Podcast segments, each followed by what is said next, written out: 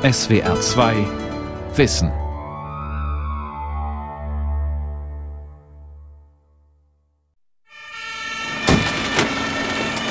Wohnungsbrand. Verteiler eine Länge vor das Gebäude. Angriffsgruppe dem ersten Rohr vor. Verteiler eine Länge vor Gebäude mit erstem Rohr Brandbekämpfung vor. Alle zwei bis drei Minuten brennt es in einer Wohnung in Deutschland. Täglich verliert ein Mensch bei einem Brand sein Leben. Zumindest statistisch gesehen. Die Schäden der Versicherungen gehen in die Millionen. Das Element Feuer. Immer noch ist es eine unberechenbare Urgewalt. Kapriziös und mit kostspieligen Folgen. Und das, obwohl es heute leichter ist, Brände zu bekämpfen oder von vornherein zu verhindern. Doch auch hochmoderne Technik kann nicht immer schützen. Ungeahnte Risiken stecken zum Beispiel in neuen Fahrzeugantrieben von Elektroautos, die bei Unfällen brandgefährlich werden können. Denn mit dem technologischen Fortschritt kommen auch neue Brandgefahren hinzu, mit denen Feuerwehr, Brandschutzforscher und Kriminalpolizei dann umgehen müssen. Erstes Rohrwasser Marsch. Erstes Rohrwasser kommt! Feuer im Haus. Brandschutz vor neuen Herausforderungen. Von Joachim Meissner. Wir sind am Ortsrand des Karlsruher Stadtteils Neureuth. Die Feuerwehr rückt mit einem Löschfahrzeug an. Hier auf einem eingezäunten Gelände, das einem leeren Parkplatz gleicht, brennt ein schwarz verrußter Schiffscontainer. Graue Rauchschwaden drücken sich durch seine Ritzen. Es ist kein echter Einsatz, nur eine Simulation fürs Radio. Trotzdem sitzt jeder Handgriff, stimmt jedes Kommando. Wissen die sechs Feuerwehrmänner ganz genau, was als nächstes zu tun ist. Unsere Einsatztaktiken sind schon relativ alt und sie sind gut. Und sie bieten auch die Flexibilität, um auf jede Änderung reagieren zu können. Guck dir das Problem an, analysiere das Problem und entwickle einen fallspezifischen Lösungsansatz. Und mit diesem allgemeinen Platzhit kann ich Einsätze in der modernen Gesellschaft genauso bewältigen wie früher und dann gezielt zuschlagen. Eine gut eingespielte Routine. Lebenswichtig für die Männer. Lebenswichtig für die, die ihre Hilfe brauchen, sagt Markus Pulm von der Branddirektion Karlsruhe. Um den Brand im Container zu löschen, bilden die Feuerwehrleute Teams. Zügig, aber nicht hektisch machen sie sich an die Arbeit. Während zwei Feuerwehrmänner die Schlauchleitungen aufbauen und den Wasserhydranten mit der Pumpe verkuppeln, kämpfen sich zwei andere mit Atemschutzmasken durch den dicken Rauch zum Brandherd im Inneren des Containers vor.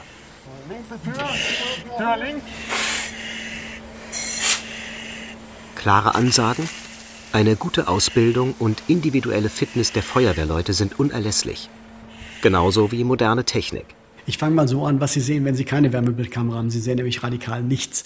Das heißt, das, was uns zum Teil vom Fernsehen, vom Kino suggeriert wird, dass ich im Brandfall etwas sehe, das ist schon ein riesengroßes Problem. Der Rauch nimmt einem komplett die Sicht. Und mit einer Wärmebildkamera kann ich halt durch den Rauch gewissermaßen hindurchschauen. Und damit kann ich Treppen sehen, ich kann Türen sehen, ich sehe die Türklinke, ich sehe einen Stuhl, ich sehe auch einen Menschen, der im Raum liegt. Das heißt, ich bin viel schneller unterwegs, ich finde die Menschen viel schneller, ich kann meine eigene Sicherheit erhöhen, weil ich ja vielleicht auch nicht am Feuer vorbeimarschiere. Es war ja früher die Gefahr, ich laufe vielleicht irgendwo hin und habe das Feuer nicht gesehen und plötzlich ist das Feuer hinter mir. Am Feuer vorbeilaufen. Eine merkwürdige Vorstellung. Aber mit Helm, Atemschutzmaske und einem modernen Schutzanzug sieht und hört man ohnehin schon extrem wenig. Hinzu kommt noch der starke Rauch. Das menschliche Auge kann nur in einem gewissen Spektrum sehen. Die Wärmebildkamera hingegen kann Wärmestrahlung in ein sichtbares Bild umwandeln. Allerdings müssen die Kameras robust sein. Sie müssen Wärme, Stöße und Spritzwasser aushalten. Das macht die Geräte so teuer. Und deshalb stellte sich für Markus Pulm irgendwann die Frage, Bringen die Dinger denn wirklich was? Und da sind wir an die Forschungsstelle hier in Karlsruhe rangegangen und haben gesagt, können wir mal einen Versuch machen mit Wärmebildkameras. Der lief dann so ab, es wurde ein reales Brandszenario in der Brandversuchshalle gemacht und es standen mehrere Wärmebildkameras auf Stativen, die Monitore waren draußen und wir haben dann von draußen geschaut, eine Normalbildkamera, da war dann das Bild weg, die hat nur noch schwarz gezeigt und die Wärmebildkameras haben halt noch was gezeigt. Und man hat dann gesehen, ah, die Wärmebildkameras bringen wahnsinnig viel. Mittlerweile ist die Wärmebildkamera Standard, fast auf jedem Löschfahrzeug werden solche Kameras mitgeführt, weil wir damit ganz andere Möglichkeiten haben, uns in verrauchten Bereichen zu orientieren. Die Brandversuchshalle, in der die Tests mit der Wärmebildkamera durchgeführt wurden, gehört zur Karlsruher Forschungsstelle für Brandschutztechnik. Sie liegt nur wenige Fahrminuten vom Übungsplatz der Feuerwehr entfernt, ein bisschen außerhalb in einem Gewerbegebiet. Hier in der 450 Quadratmeter großen Halle simulieren Forscher Brände so realistisch wie möglich. Denn nur mit einem echten Brandszenario lassen sich aussagekräftige Ergebnisse erzielen, erklärt Dietmar Schelp, der Leiter der Forschungsstelle am Karlsruher Institut für Technologie. In der Halle selber ist es natürlich hm, nicht so sauber, wie man es von der Autowerkstatt her kennt, möchte ich mal sagen. Wir verbrennen da ganz verschiedene Dinge. Also zum einen machen wir halt eben Forschung. Wir fangen an von Großversuch, dass wir mal ein komplettes Wohnzimmer aufbauen. Komplettes Wohnzimmer brennt ab. Ähm, wir machen viele Aufträge für die Automobilhersteller, indem wir jetzt gerade bei der E-Mobilität die Batterien einem standardisierten Beflammungstest unterwerfen. Die Versuchshalle kann ich nicht betreten. Gerade laufen Brandtests eines Automobilherstellers, der will sich nicht in die Karten schauen lassen. Aber ein Rundgang um den riesigen Stahlbetonbau ist möglich. Der Weg führt an einer von Bäumen gesäumten Wiese vorbei. Am Wegrand lagern auf ein paar Paletten große Batterien für Elektrofahrzeuge. Mit den herkömmlichen 12 Volt Autobatterien haben diese Kolosse nichts mehr gemein. Bis zu 800 Kilogramm schwer haben sie die Form einer 1,40er Matratze. Elektroautos sind das neueste Thema an der Forschungsstelle für Brandschutztechnik. Momentan ist es einfach so, wir haben noch sehr, sehr wenig Unfälle, wo eine Batterie damit involviert ist. Aber für die Feuerwehren ist das momentan die große Fragestellung überhaupt. Was mache ich bei einem Brand von einem Elektro-Pkw? Die werden zwar jetzt noch nicht damit ähm, konfrontiert werden, aber sie wollen wissen, was sie machen müssen, wenn es denn mal dazu kommt. Und dazu kann es sehr schnell kommen, denn der Ausbau der Elektromobilität ist erklärtes Ziel der Politik. Die Zahl der E-Autos steigt und damit die Wahrscheinlichkeit, dass sie in einen Unfall verwickelt sind. Wenn bei einem solchen Crash die Batterien eines E-Autos in Brand geraten, entsteht extreme Hitze. Um die zu löschen, braucht es viel Wasser, notfalls Sand oder ein spezielles Löschpulver. Doch die Batterien verhalten sich tückisch. Das Besondere am Batteriebrand ist eben, wenn Sie einen herkömmlichen Pkw löschen, dann ist der Brand außen, der wird nicht mehr von allein anfangen. Bei einem batteriebetriebenen Fahrzeug kann es eben sein, dass die Batterie von sich aus wieder anfängt zu brennen. Das ist von außen praktisch nicht zu erkennen. Und man muss jederzeit damit rechnen, dass ein Brand wieder beginnt. Und damit rechnen heißt, es kann auch nach Tagen wieder dazu kommen, dass eine Batterie brennt.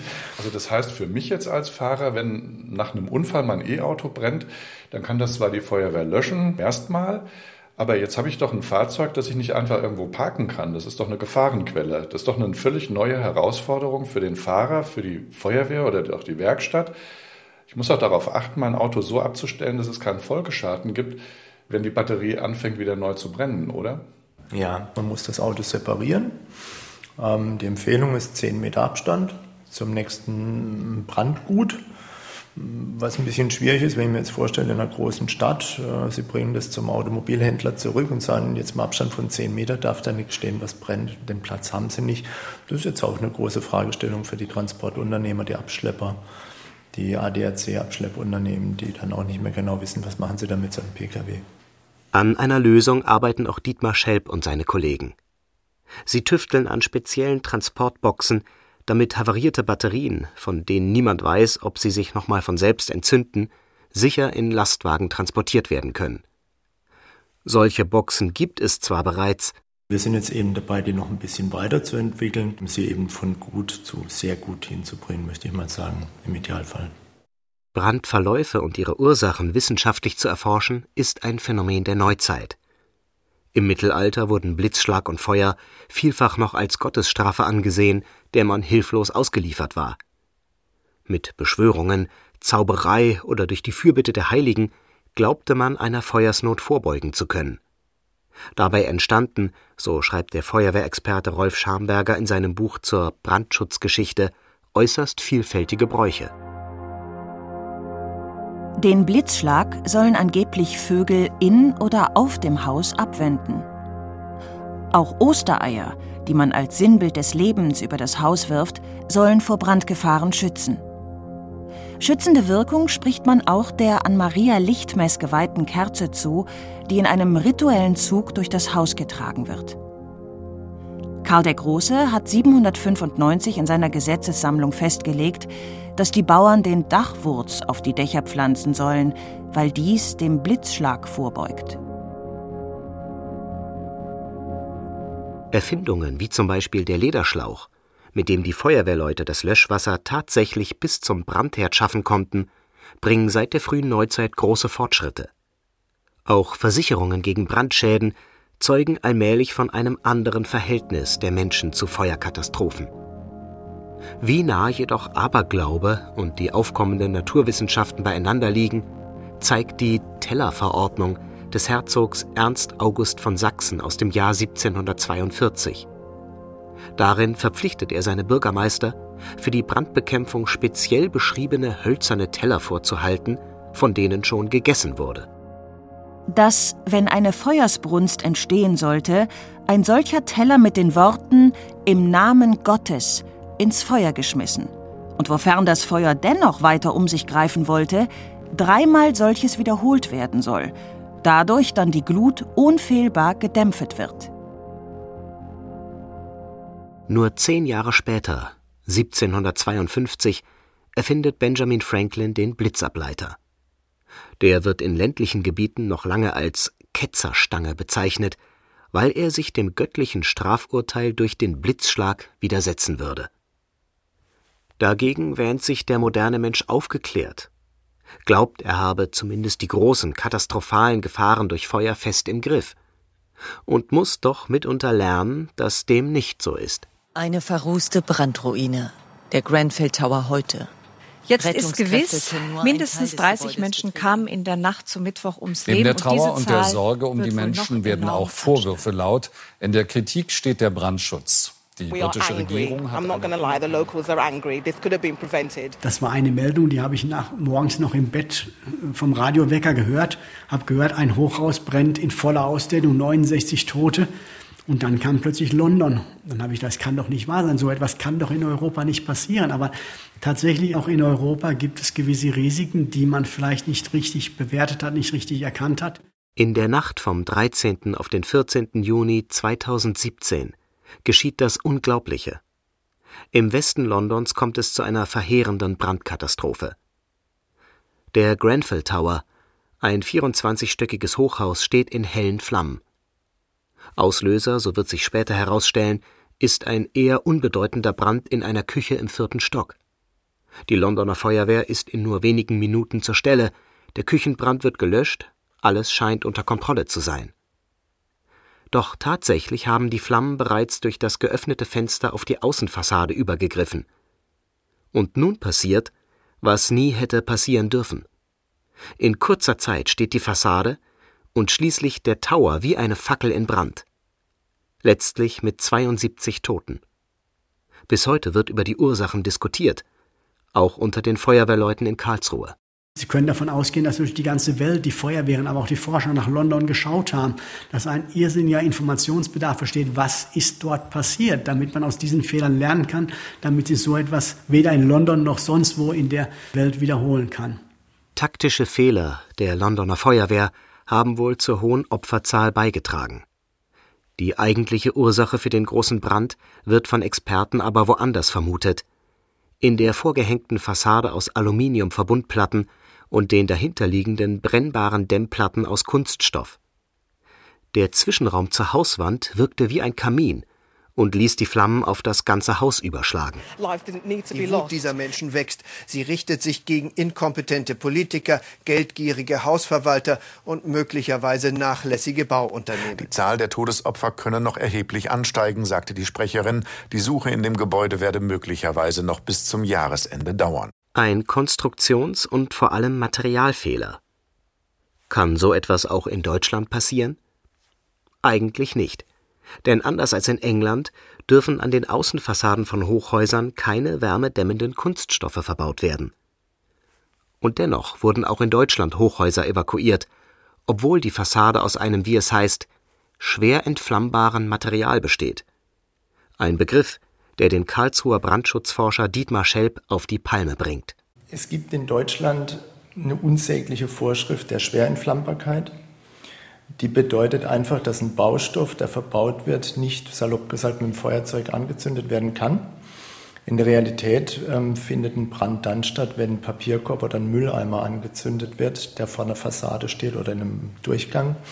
Diese Wärmedämmverbundsysteme auf Polystyrolbasis, die sind extrem brennbar. Die geben unheimlich viel Energie frei, Wärmeverbrennungsenergie frei. Und deswegen sind in Deutschland keine Hochhäuser mit ähm, brennbaren Fassaden ausgestattet. Grenfell Tower London leider anders. Ähm, dort hat man eine Fassade verbaut, das Polyethylen. Auch wieder ein Material, was sehr viel Wärmeenergie freisetzt, wenn es brennt. Der Brand des Grenfell Towers ist eine Mahnung, auch im 21. Jahrhundert die Macht des Feuers nicht zu unterschätzen. Die Katastrophe zeigt, dass sich jede noch so kleine Nachlässigkeit bei der Brandbekämpfung bitter rächen kann. Das betrifft nicht nur die Einsatztaktik der Feuerwehr. Hat sich die Bauweise verändert oder wurden Materialien genutzt, die sich bei Brand unberechenbar verhalten, dann kann das katastrophale Folgen haben. Das zeigte sich Dietmar Schelp unlängst, als er und sein Team in der Versuchshalle in Karlsruhe Zelte testeten, die als Notunterkünfte für Flüchtlinge gedacht waren. Eigentlich sollten 1000 Flüchtlinge in etwa 100 solcher Zelte in einem alten Flugzeughangar mit Holzdecke unterkommen. Sah aus wie ein Zelt, hat aber keinen Zeltstoff, sondern das war auch ein Polystyrol, eine höheren Dichte. Und ähm, die Fragestellung war, was passiert, wenn sich so ein sogenanntes Compartment, also ein, ein aufgebautes Häuschen, wenn es dort drinnen zum Brand kommt. Und dann, wir haben dieses Häuschen angezündet und ähm, das ja schwer entflammbar war, haben wir selber auch eigentlich in unserer vollen Naivität gedacht, naja, es wird halt brennen, aber es ist jetzt nichts Besonderes. Fakt war, innerhalb von einer Minute war es ein massiver Großbrand, den wir hatten. Es bestand in dem Fall wirklich Gefahr für die Leute in der Halle. Und dieses Häuschen ist dann sofort abgelehnt worden, überhaupt irgendwo aufgestellt zu werden. Die Tests der Karlsruher Brandforscher haben möglicherweise eine größere Katastrophe verhindert. In der Versuchshalle werden auch ganze Wohnzimmer erst eingerichtet, dann abgebrannt. In einem Video, das einen Versuch dokumentiert, zeigt mir Dietmar Schelp, wie schnell sich ein Feuer in einem Raum ausbreiten kann. Der Clip zeigt ein vollständig eingerichtetes Wohnzimmer. Rechts steht ein großer Sessel, an der Wand ein mehrteiliger Schrank, davor ein Tisch, weitere Sessel und eine Anrichte. Das Setting erinnert ein wenig an eine Theaterbühne oder Puppenstube. Zunächst brennen nur einzelne Möbelstücke. Eingeblendete Messwerte zeigen eine Deckentemperatur von über 700 Grad. Dann eskaliert die Situation. Mit einem Mal kommt es zum Vollbrand, zum Flashover. Die Zahlen zeigen jetzt eine Temperatur von über 1000 Grad Celsius. Der Brand hat seine maximale Stärke erreicht. Hier könnte auch die Feuerwehr nichts mehr tun. Ein Wohnzimmer wird dann untersucht, wenn es noch Fragestellungen gibt, die heute einfach noch da sind. Wenn Sie heute irgendwo in ein Wohnzimmer oder Kinderzimmer kommen, sehr viel Plastik. Ähm, es entstehen aufgrund der Kunststoffe, die verbaut sind, aber auch zunehmend Stoffe wie Cyanwasserstoff, Blausäure im Volksmund. Und auch hier ist eine ganz offene Frage, wie viel Cyanwasserstoff entsteht. In Frankreich wird automatisch auch Gasintoxikation mit einem äh, Gegengift gegen Cyanwasserstoff behandelt bei uns nicht. Ob es sinnvoll ist oder nicht, untersuchen wir. Das sind Fragestellungen, die auch die Feuerwehr interessiert. Schon zum eigenen Schutz, um nicht selbst Opfer einer Vergiftung zu werden. Aber auch die Polizei ist daran interessiert. So wie Silke Cox, die im Bundeskriminalamt in Wiesbaden als Brandsachverständige arbeitet. Die Chemikerin hatte es mit einem ungewöhnlichen Fall von Vergiftung zu tun. Wir hatten mal einen Fall, da waren kleine Kinder oder es war eine Familie bei einer anderen zu Besuch. Die Kinder haben im Schlafzimmer sich hingelegt und geschlafen. Die Eltern waren ein Stockwerk höher in einem anderen Zimmer und es hatte unten angefangen zu brennen und zwar so eine Polyurethan-Sitzwürfel. Und die Gase sind an den Kindern vorbeigezogen und die waren alle tot. Obwohl es gar nicht groß gebrannt hat. Aber allein diese geringe Konzentration in dieser Kombination, das hat ausgereicht. Ja. Und das ist natürlich sehr tragisch. Bei Bränden können aus Möbeln, Bürogeräten wie Computern und Druckern oder Textilien Gase freigesetzt werden. Diese sind jeweils für sich genommen und von ihrer Menge her nicht tödlich, doch im Zusammenspiel hochgefährlich. Also zum Beispiel äh, Kohlenmonoxid ist giftig, HCN, Blausäure ist auch giftig. Aber wenn die beide vorkommen, wie zum Beispiel in einem gepolsterten Sofa, dann verstärkt sich das nochmal unglaublich. Und das addiert sich nicht einfach, sondern das schaukelt sich gegenseitig auf. Das ist dann supergiftig sozusagen. Ja. Die Spezialisten des BKA und der Landeskriminalämter können von der Polizei, den Richtern oder sogar vom Generalbundesanwalt angefordert werden. Meist kommen die Experten zum Einsatz, wenn es offene Fragen zur Brandursache oder zum Brandverlauf gibt. Antworten darauf sind aber nicht leicht zu finden. Zum einen ist ja vieles beim Brand zerstört. Zum anderen können dabei viele Faktoren eine Rolle spielen. Wie war zum Beispiel ein Haus konstruiert? Welche baulichen Maßnahmen haben hier dafür gesorgt, dass der Brand sich schneller ausbreitet? Wie waren die Lüftungsverhältnisse da drin? Wie hat das auf das Feuer gewirkt? Ja, es ist schon ein sehr weites Feld. Und ein Großteil unserer Arbeit geht immer damit drauf, ähm, erstmal Recherche zu machen. Was gibt es da? Was ist da neu? Was müssen wir berücksichtigen? Gibt es schon Informationen über diese Materialien und so weiter? Ja. Deswegen, das geht eben nicht so schnell. Und man muss ja auch sorgfältig überlegen, wenn man tatsächlich dazu beiträgt, dass jemand wegen Brandstiftung verurteilt wird. Ja, wenn, wenn jemand lebenslang ins Gefängnis deswegen gehen muss, dann muss man sich schon jedes Wort überlegen, was man sagt vor Gericht. So wie im Fall von Monika de Montgazon. Die Berliner Arzthelferin saß fast zweieinhalb Jahre unschuldig im Gefängnis. Der Vorwurf? Sie habe 2003 eine Doppelhaushälfte in Brand gesetzt, in der ihr schwerkranker Vater lebte und infolge des Brandes starb. Kriminaltechniker des Berliner LKA glaubten, Spuren zu erkennen, die zeigten, dass im Haus großflächig und gezielt Spiritus verteilt worden sei. Das Urteil für die damals 52-Jährige lebenslang wegen Mordes. Jahre später wurde das Verfahren wieder aufgenommen und die Brandsachverständige Silke Cox um Stellungnahme gebeten. Beim Blick in die Gerichtsakten mit Protokollen, Gutachten und Bildern der Ermittlungen erinnert sich Silke Cox, was sie damals stutzig gemacht hatte. Also was mir aufgefallen ist, als ich mir die Fotos angeguckt habe, war, dass das, was in den bisherigen Gutachten als Brandursache beschrieben wurde, eigentlich nicht zu den Brandspurenbildern auf den Fotos gepasst hat. Also speziell im Wohnzimmer, im Erdgeschossbereich, sollte es auch im Bereich der Couch angefangen haben zu brennen. Das war eine Couch mit einem Holzgestell. Das hatte eigentlich gar keine Brandspuren, also von unten war es schon mal nicht gekommen. Und in dem Wohnzimmer gab es eine Schrankwand da nahmen die Brandspuren von oben nach unten ab. Und das ist eigentlich sehr ungewöhnlich für einen Brand, der durch eine Flüssigkeit, die ausgebracht wird, von unten nach oben brennt. Ähnliches zeigte sich bei der Küchentür. Auch hier sollte laut Gutachtern eine brennbare Flüssigkeit ausgegossen worden sein. Allerdings war die Tür nur im oberen Bereich abgebrannt, nicht unten, wo die Pfütze eigentlich gewesen sein soll. Ich habe daher angenommen, dass das nicht von der brennbaren Flüssigkeit kommen kann, die im Erdgeschoss ausgebracht wird und auch noch im Rest des Hauses, sondern dass es alles dadurch erklärbar ist, dass der Brand im oberen Stockwerk ausgebrochen ist und einfach durch die Menge der Rauchgase, die entstanden sind, hat es irgendwann auch nach unten gedrückt. Silke Cox konnte in ihrem Gutachten für das Gericht widerlegen, dass Brandbeschleuniger wie Spiritus im Einsatz waren. Entscheidend seien die Brandspuren, sagte sie im zweiten Prozess aus. Und die legten nahe, dass offenbar eine brennende Zigarette im Zimmer des Vaters das Feuer ausgelöst hatte.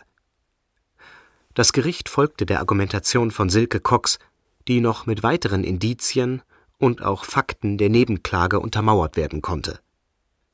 Auch für die erfahrene Brandsachverständige kein alltäglicher Fall. Ja, es war schon emotional sehr aufwühlend weil es ist ja jemand verurteilt worden von den Bewohnern zu lebenslänglich, was so gar nicht haltbar war. In dem Wiederaufnahmeverfahren ist sie ja freigesprochen worden und zwar ein Freispruch erster Klasse, nicht aus Mangel an Beweisen oder ähnlichem. Und es ist natürlich, wenn man die Arbeit von Kollegen kommentieren soll und dann zu so ganz anderen Ergebnissen kommt, ist das nicht besonders einfach. Die Experten vom BKA greifen auf vielfältige kriminalistische Methoden zurück, um Brandursachen zu ermitteln. Sie rekonstruieren Tatorte oder versuchen durch Experimente Tathergänge zu beweisen oder zu widerlegen. Hunde spüren Brandbeschleuniger auf, deren Zusammensetzung dann mittels modernster Analysegeräte nachgewiesen werden kann. Panoramakameras ermöglichen es, sich virtuell durch den Raum zu bewegen.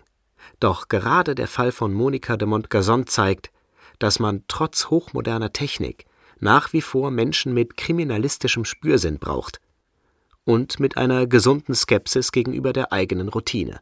Also zusammenfassend kann man sagen, bei der Brandursachenuntersuchung, es gibt keine Faustregeln in dem Sinne, sondern man muss jeden Fall individuell betrachten und sich genau die Verhältnisse angucken, unter denen dieser Brand entstanden ist und sich ausgebreitet hat. Und Schnellschüsse per Ferndiagnose sind schon mal gar nicht möglich. Feuer bleibt ein schwer berechenbares Element, auch wenn sich das Verhalten von Flammen inzwischen mit Kameras und Messgeräten in aufwendigen Testreihen studieren lässt. Hinzu kommt, neue Brandursachen erfordern immer wieder neue Methoden. Unverzichtbare Voraussetzung dafür ist, dass Wissenschaft, Polizei und Feuerwehr zusammenarbeiten. Nur so lässt sich verhindern, dass Irrtümer der Kriminalpolizei zu Fehlurteilen vor Gericht oder falsche Taktiken in der Brandbekämpfung zu größeren Schäden führen, die man hätte vermeiden können.